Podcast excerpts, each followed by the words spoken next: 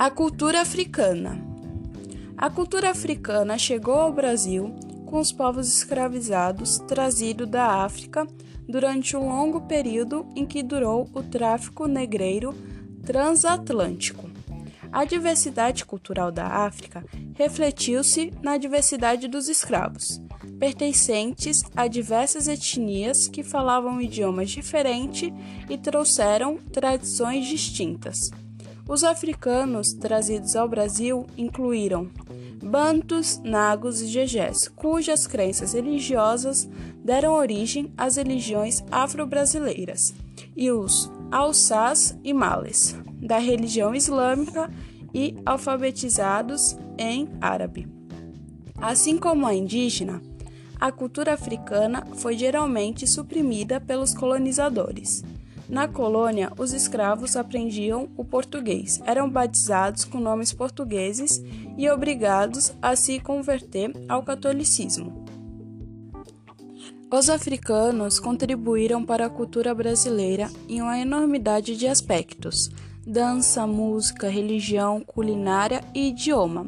Essa influência se faz notar em grande parte do país e certos estados como Bahia, Maranhão, Pernambuco, Alagoas, Minas Gerais, Rio de Janeiro, São Paulo e Rio Grande do Sul. A cultura afro-brasileira é particularmente destacada em virtude da migração dos escravos. Os bantos, nagos e jejés no Brasil colonial criaram o candomblé, religião afro-brasileira baseada no culto aos orixás, praticada atualmente em todo o território. Largamente distribuída também é a Umbanda, uma religião sincrética que mistura elementos africanos com o catolicismo e o espiritismo, incluindo a associação de santos católicos com os orixás. A influência da cultura africana é também evidente na culinária regional, especialmente na Bahia, onde foi introduzido o dendezeiro, uma palmeira africana da qual se extrai o azeite de dende. Este azeite é utilizado em vários pratos de influência africana, como o vatapá, o caruru e o acarajé. Na música, a cultura africana contribuiu com os ritmos que são a base de boa parte da música popular brasileira. Gêneros musicais coloniais de influência africana, como Iundo, terminaram dando origem à base rítmica do machixe, samba, choro, bossa nova e outros gêneros musicais atuais.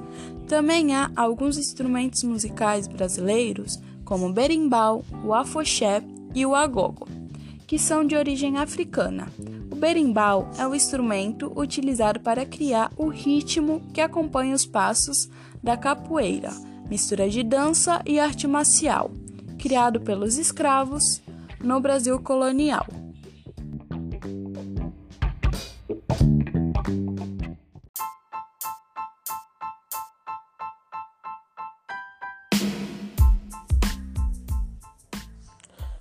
A Umbanda é uma religião monoteísta e afro-brasileira, surgida em 1908, fundada por Velho Fernandino de Moraes.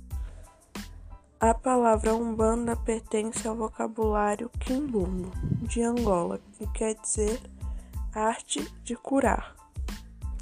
Origem da Umbanda: A Umbanda é uma religião surgida no subúrbio do Rio de Janeiro em 15 de novembro de 1908, Zélio Fernandino de Moraes, nascido em São Gonçalo, Rio de Janeiro, teria incorporado do caboclo das Sete Encruzilhadas. Este espírito o teria ajudado a criar a religião de Umbanda. Rapidamente ela se espalhou por todo o Brasil e outros países da América Latina. Suas crenças misturam elementos do candomblé, do espiritismo e do catolicismo. Por isso, para muitos estudiosos, a Umbanda seria apenas o candomblé sem sacrifícios de animais que seria mais aceito pela população branca e urbana. Ainda pegou conceitos do kardecismo, que estava chegando ao país como de evolução e reencarnação. Também tem Jesus como referência espiritual, e não é raro encontrar sua imagem em lugar destacado nos altares das casas ou de terreiro de Umbanda. Local de culto da Umbanda. O local para a realização das cerimônias da Umbanda chama-se casa, terreiro ou barração. Igualmente são feitas várias celebrações ao ar livre junto à natureza, e rios, cachoeiras ou na praia. Essas cerimônias são presididas por um pai ou mãe, um sacerdote que dirige os ritos e comanda a casa. Também é responsável por ensinar a doutrina e os segredos da Umbanda aos seus discípulos. Nestes locais realizam-se sessões de passe, no qual a entidade reorganiza o campo energético astral da pessoa. Igualmente são feitas sessões de descarrego, quando é captada a energia negativa da pessoa e transferida para os fundamentos do templo. As vestes mais usadas nessas cerimônias são de cor branca porque é a cor neutra que agrada todos os orixás e guias. Como todas as religiões politeístas, a Umbanda não adora um único Deus, mas várias personificações de elementos da natureza e de energia chamadas de orixás. Porém, na Umbanda existe o conceito de um Deus supremo, denominado Olorum ou Oxalá. Creem na imortalidade da alma, na reencarnação e nas leis kármicas. Acreditam nos orixás e em guias espirituais. Estes podem ser incorporados durante certas cerimônias e via terra para ajudar as pessoas que necessitam. Os guias são denominados entidades e cada orixá possui, possui uma linha de entidades que o auxilia. Os orixás encontrados na Umbanda são Oxalá, Xangô, Emanja, Ogum e Oxóssi, Oxum, Lança, Omulu e Nana. Agora eu vou falar as principais entidades que se manifestam na Umbanda: caboclos, pretos velhos, baianos, marinheiros ou marujos, erês, Zé Pilintra, Maria Padilha. E foi isso o item 70 da progressão.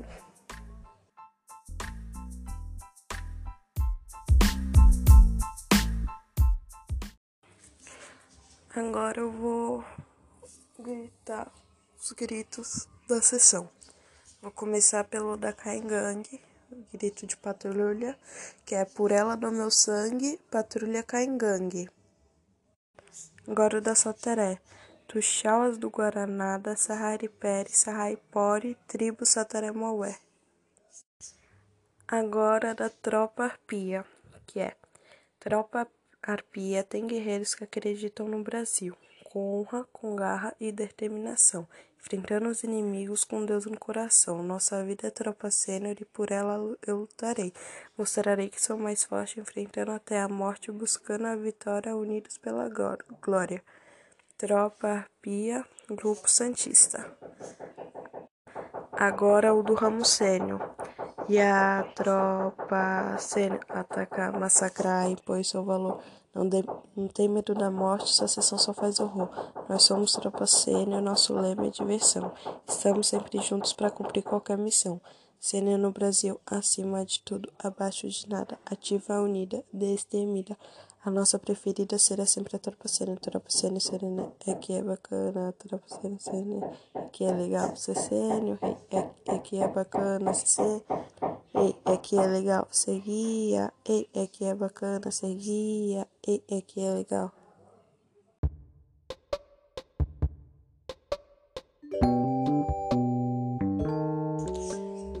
Agora eu vou falar sobre o item 3 da progressão, que tem que conhecer os sintomas e tratamentos de estado de choque, traumatismo craniano e hemorragia interna e externa.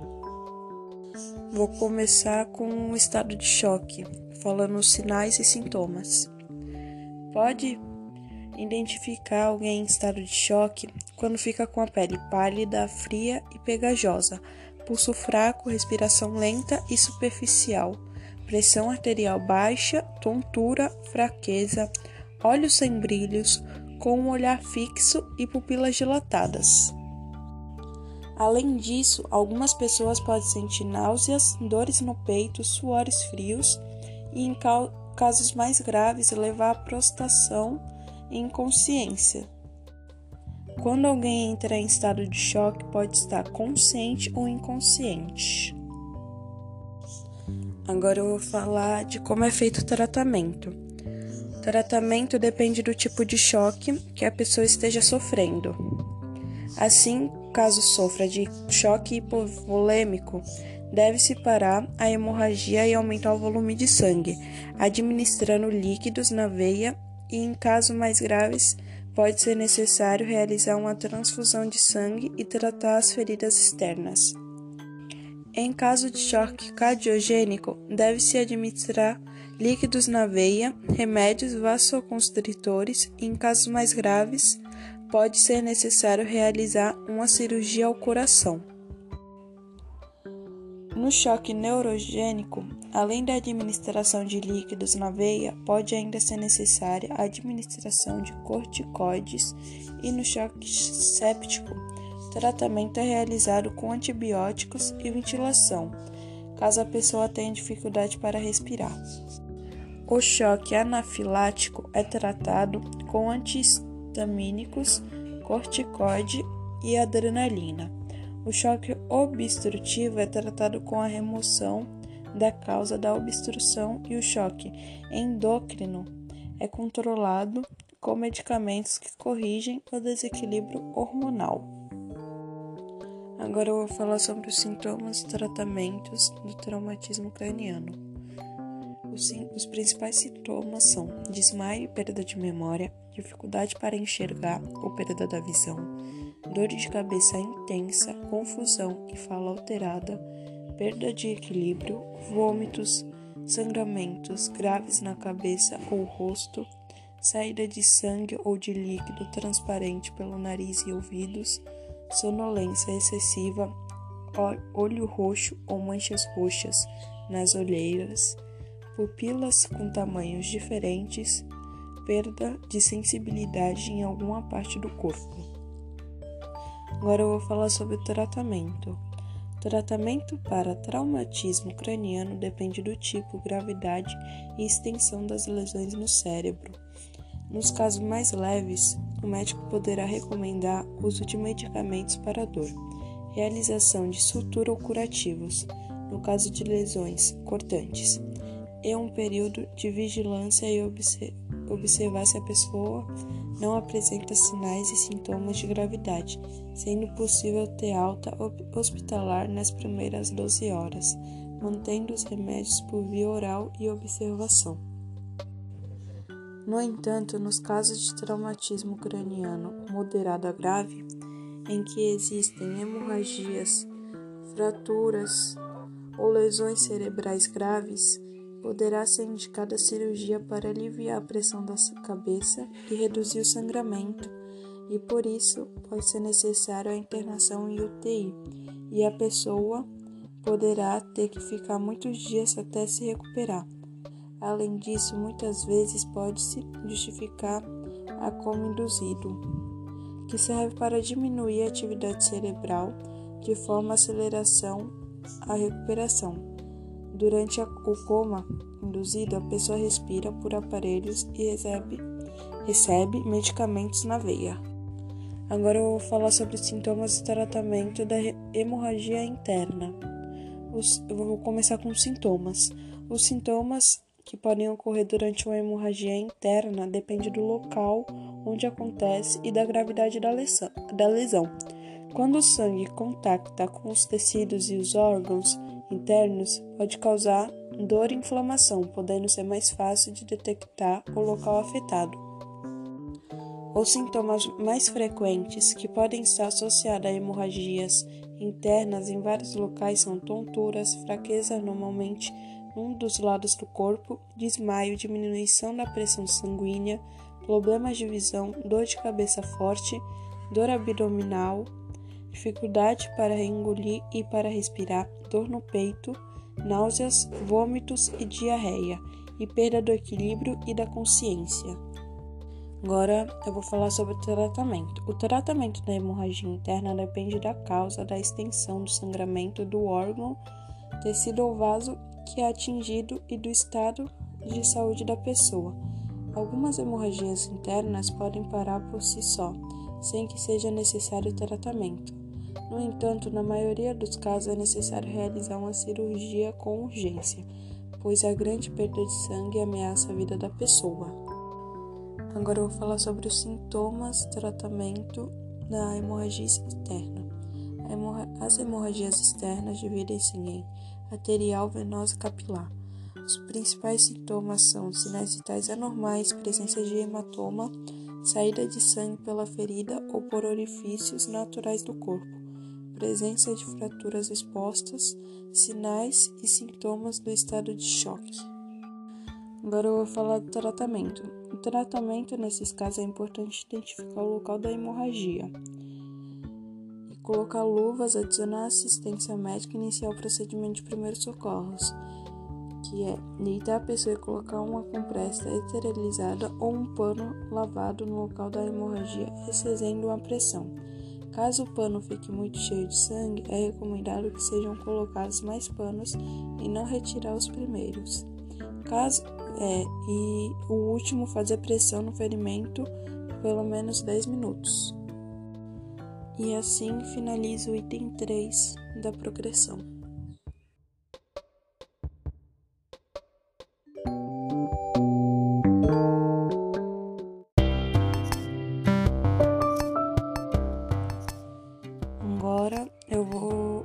Apresentar o item 8, que consiste em pesquisar e apresentar o resultado do trabalho à sessão sobre um dos temas a seguir. Eu escolhi o a anorexia nervosa, que é o tema A. A anorexia está relacionada a uma distorção da autoimagem, em que a pessoa se vê com muito mais peso do que ela tem. Essa distorção combina com uma vontade muito grande de emagrecer e um medo forte de ganhar peso, o que faz com que coma cada vez menos e até mesmo use métodos destrutivos para perder medidas, o que pode causar muitos problemas de saúde. O que é anorexia nervosa? A anorexia nervosa é um distúrbio alimentar. Isso significa que a pessoa enxerga o seu corpo com uma forma muito maior, com muito mais peso do que de fato tem então, uma pessoa que tem um corpo que é considerado magro ou até mesmo dentro do peso esperado, conforme a altura e a idade, se considera muito acima do peso. Nesses casos, com a autoimagem prejudicada, a pessoa começa a adotar medidas muito restritivas, como por exemplo, dietas que envolvam restrição alimentar, ou seja, poucos alimentos não são consumidos durante o dia, e abuso de exercício físico, Dessa forma, a pessoa não apenas se alimenta muito pouco, como também faz muito mais atividade física para perder um peso que na verdade ela não tem. É importante colocar que esse transtorno alimentar é egocintônico. Isso significa que a pessoa não percebe que é um problema e que na verdade ela está sofrendo com uma doença. Além disso, muitas vezes os casos podem levar à internação quando a família os colegas de trabalho e as amizades não percebem o que está acontecendo e não conseguem ajudar a pessoa. Quais as causas da anorexia nervosa? Existem vários estudos sobre o tema e muitos deles trazem fatores de ordem genética. Ou seja, se você tem familiares, sobretudo pais e avós, que já sofreram com anorexia nervosa, você tem mais chance de desenvolver esse transtorno, mas não é apenas isso. Outros estudos enfatizam as origens psicológicas desse transtorno, muito relacionadas com a autoimagem prejudicada. Uma vez que esse distúrbio esteja instalado, ele pode levar a desbalanços hormonais, fazendo com que a pessoa não sinta apetite praticamente. Sinais comportamentais de anorexias. Em jantares, almoços e ambientes sociais é muito comum ver a pessoa não se alimentando ou se alimentando muito pouco. Essas pessoas também vão se enxergar no espelho de uma maneira muito diferente. Então, quando na frente do espelho elas olharem para si mesmas e pensarem que estão muito gordas, que estão com peso muito acima da medida e têm vergonha do próprio corpo, de fato, esse é um sofrimento bastante intenso. Além disso, é possível que elas utilizem, utilizem truques para que ninguém pergunte se elas já comeram, se elas já experimentaram. Também a pessoa com anorexia nervosa evita comer na frente dos outros e quando ela come longe dos outros é sempre numa quantidade muito abaixo do necessário. A pessoa que está passando por isso também fará exercício físico excessivos, então talvez faça mais de, de um treino por dia, treinos intensivos e focados em perda de peso. Sinais físicos da anorexia. Você vai perceber que a pessoa teve uma perda de peso acentuada, que ela está com muito pouco apetite ou quase nada de apetite. E por último, mas não menos importante, que ela teve uma redução na libido. Todos esses sinais fazem com que pessoas próximas se preocupem e saudavelmente instruam a pessoa a buscar um médico. Agora vou falar sobre o tratamento de anorexia nervosa. Tratamento da anorexia nervosa vai passar por uma equipe de profissionais. Ainda que eu já tenha mencionado o médico psiquiatra, o psicólogo e o nutricionista, é importante que a pessoa inicie tratamento com pelo menos um desses profissionais, porque a partir daí esses profissionais vai poder fazer o encaminhamento para outros profissionais da área da saúde e garantir a qualidade adequada de atendimento para essa pessoa. Um tempo atrás eu vi um filme que retratava disso, da anorexia. E o nome do filme é O Mínimo para Viver. É uma jovem de 20 anos sofrendo de anorexia embarque em uma emocionante jornada de autodescoberta em um grupo liderado por um médico pouco convencionais, convencional. Esse filme é, trata de pessoas que têm anorexia, né, que têm dificuldade para se alimentar e se ver com aparência que não é dela. E eu gostei bastante do filme, achei muito interessante. E chega uma hora que a, a, a ator principal, ela ela fica no estado crítico e o médico fala para ela que se ela não se cuidar, se ela não levar a sério isso, ela vai morrer, porque ela estava muito, muito seca. Eu recomendo esse filme para vocês, está na Netflix. Muito bom. E foi isso o item 8 da progressão.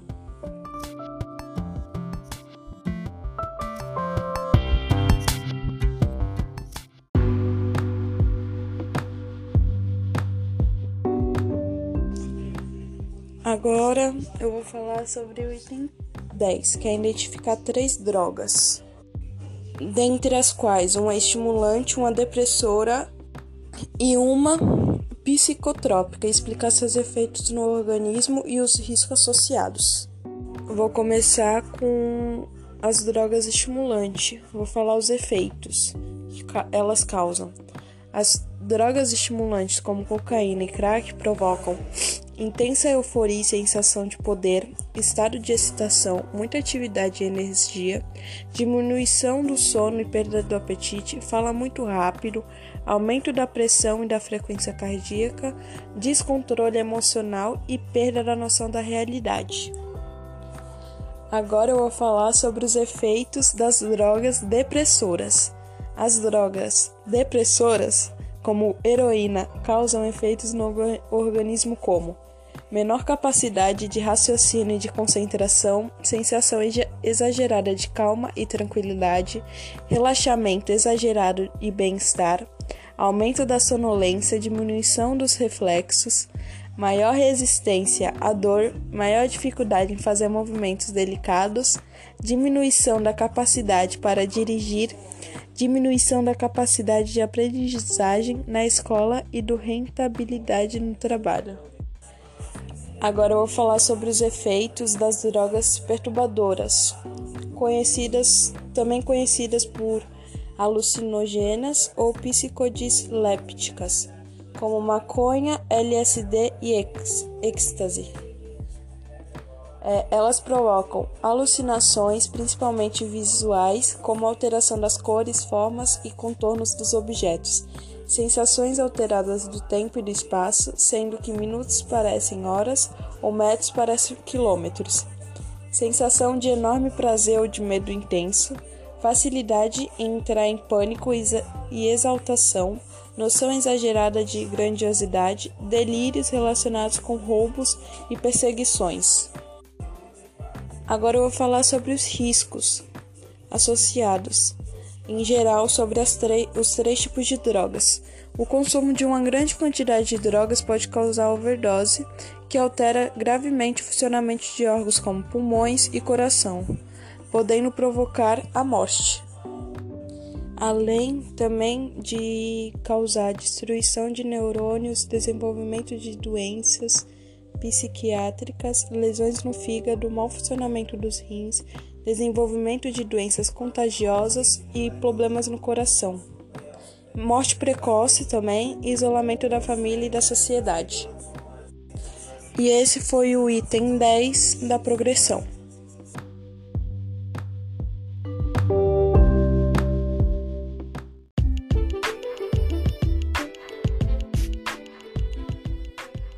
histórico do sexto grupo Santista Escoteiro do Ar, Rodolfo Rossi.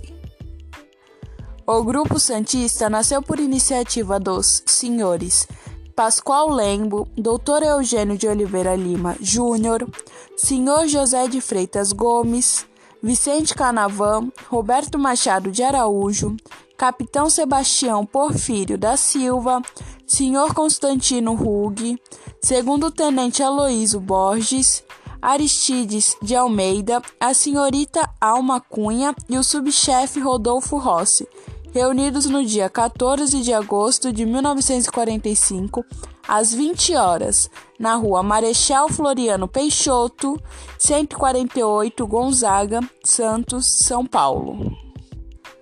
O grupo nasceu com o objetivo de trazer para a cidade de Santos a prática do escotismo, nascido na Inglaterra, com o objetivo de formar cidadãos a partir da educação não formal dos jovens. Seu primeiro nome foi Associação Santista de Escoteiros, Anália Franco, e sua primeira diretoria foi assim constituída. Presidente Doutor Eugênio de Oliveira Lima Júnior, vice Vicente Canavan, primeiro secretário José de Freitas Gomes, primeiro tesoureiro Roberto Machado de Araújo, segundo tesoureiro Constantino Rugg, diretor de propaganda segundo tenente Aleides Borges, chefe geral Pascoal Lembo. O grupo teve diversas sedes, tendo passado nove anos em um coreto localizado na areia da praia na Avenida Presidente Wilson, junto ao Canal 2, e de propriedade da companhia City. Em 23 de agosto de 1946, inesperadamente e sem aviso prévio, a companhia iniciou a demolição do coreto. A diretoria do grupo fez gestão junto à Prefeitura Municipal e, em 8 de julho de 1955, o chefe Rodolfo Rossi assinou, juntamente com o Dr. Antônio Feliciano, prefeito na época, o termo de uso de terreno no Morro do José Menino, onde, com a colaboração de seus membros e da comunidade, construiu sua sede.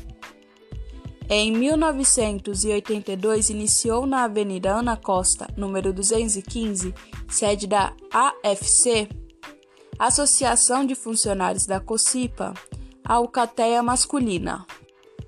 Em janeiro de 1984, a sede foi transferida para a Avenida Ana Costa, ficando a subsede do morro para atividades dos sêniores e escoteiros.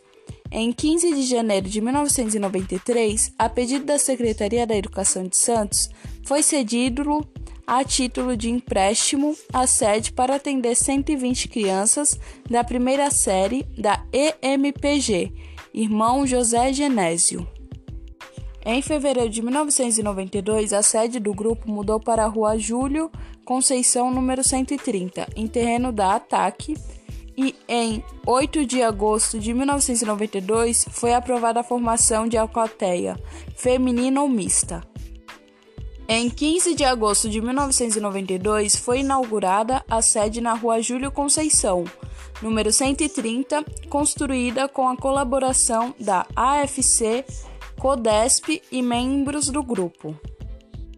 Em janeiro de 2000, o grupo foi transferido para a sede do Jabaquara Atlético Clube, onde se encontra até a presente data. Ao longo dessa caminhada, o grupo adotou a modalidade do ar, adequando suas atividades, participou da criação do distrito escoteiro, participou de atividades de apoio à comunidade e de diversos acampamentos regionais. Após o falecimento do chefe Rossi, por sua enorme colaboração para o grupo, a diretoria decidiu anexar seu nome como patrono do grupo ao próprio nome do grupo, como homenagem postuma. O sexto grupo santista de escoteiros do ar, Rodolfo Rossi, é hoje um dos vários grupos que compõem o 13º Distrito Escoteiro Costa da Mata Atlântica sediado nas dependências do Clube de Abaquara, continua funcionando ininterruptamente por 75 anos, completados no dia 14 de agosto de 2020. Vários chefes e membros juvenis passaram pelo grupo, deixando e levando ensinamentos e experiências. O grupo ao longo dessas décadas de existência, contou com o trabalho voluntário de muitos adultos que dedicaram parte de suas vidas a colaborar na educação de jovens para a construção de uma sociedade igualitária e justa, baseados no métodos propostos pelo escoteiro do Brasil e em consonância com o projeto de seu fundador, Lord Robert Stephenson Smith Baden-Powell, Lord of Gilwer. Estamos localizados no bairro da Caneleira, uma região com alto índice de carência. Nossos chefes e jovens são quase todos oriundos da zona noroeste, uma área carente e esquecida, mas nem por isso menos importante que as demais regiões. Estamos de portas abertas o ano inteiro para receber interessados em participar da aventura iniciada em 1907 na ilha de Bronci, chamada de escotismo.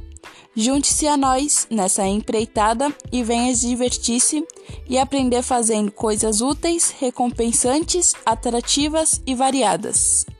Nossos grupos, como em todos os demais grupos do país, acolhe membros desde os 7 anos até 21 para serem membros juvenis e desde 21 até 200 para serem voluntários e escotistas.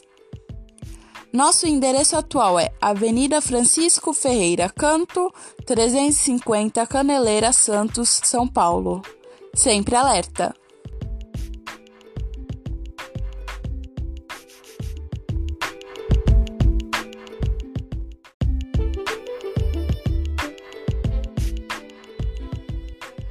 Histórico do sexto grupo Santista Escoteiro do Ar, Rodolfo Rossi.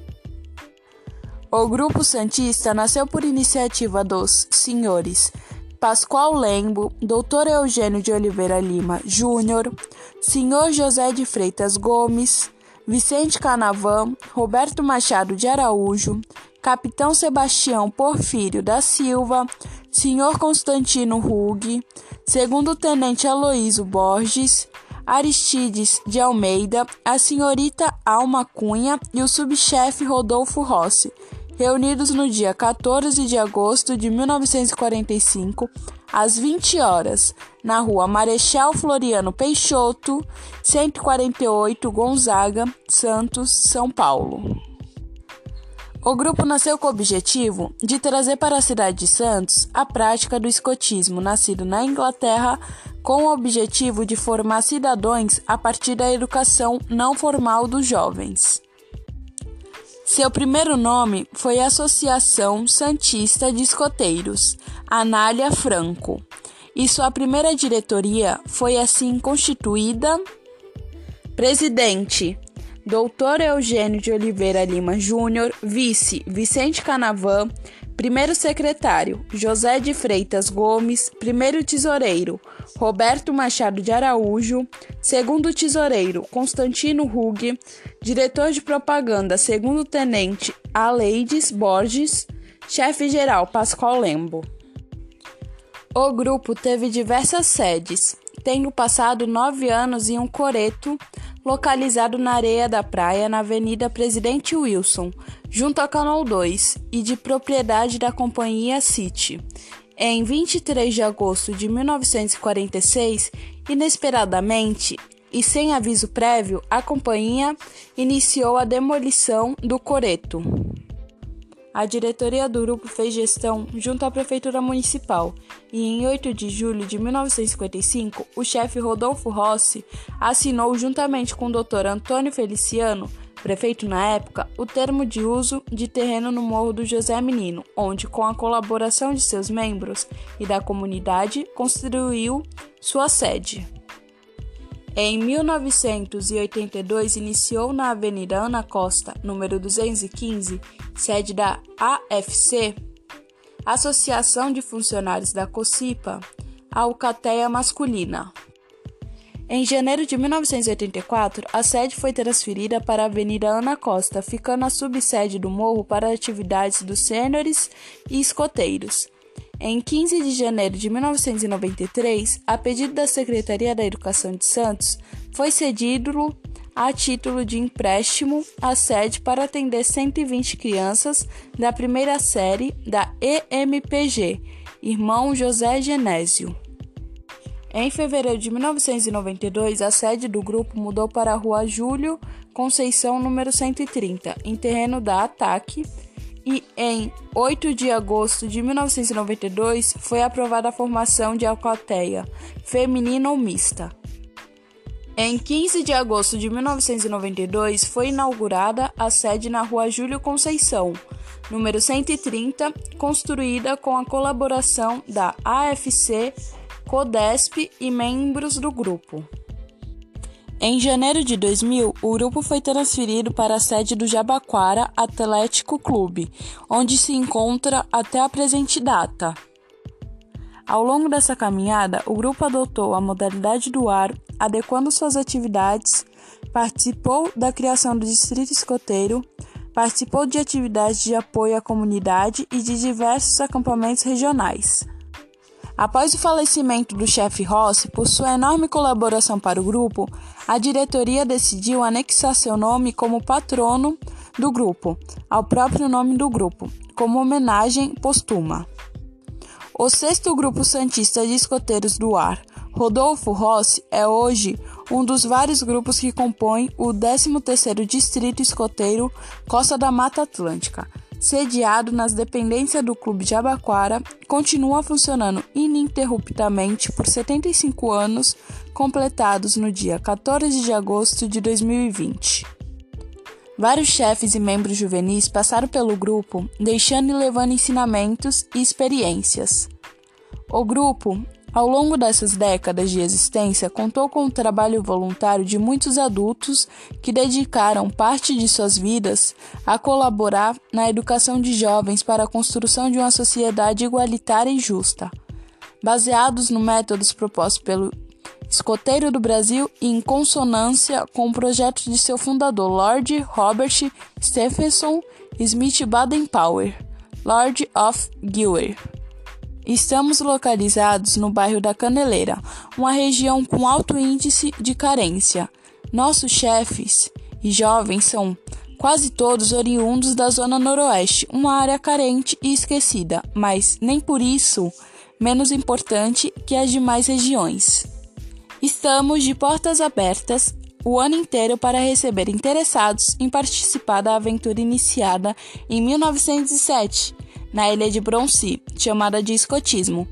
Junte-se a nós nessa empreitada e venha divertir-se e aprender fazendo coisas úteis, recompensantes, atrativas e variadas.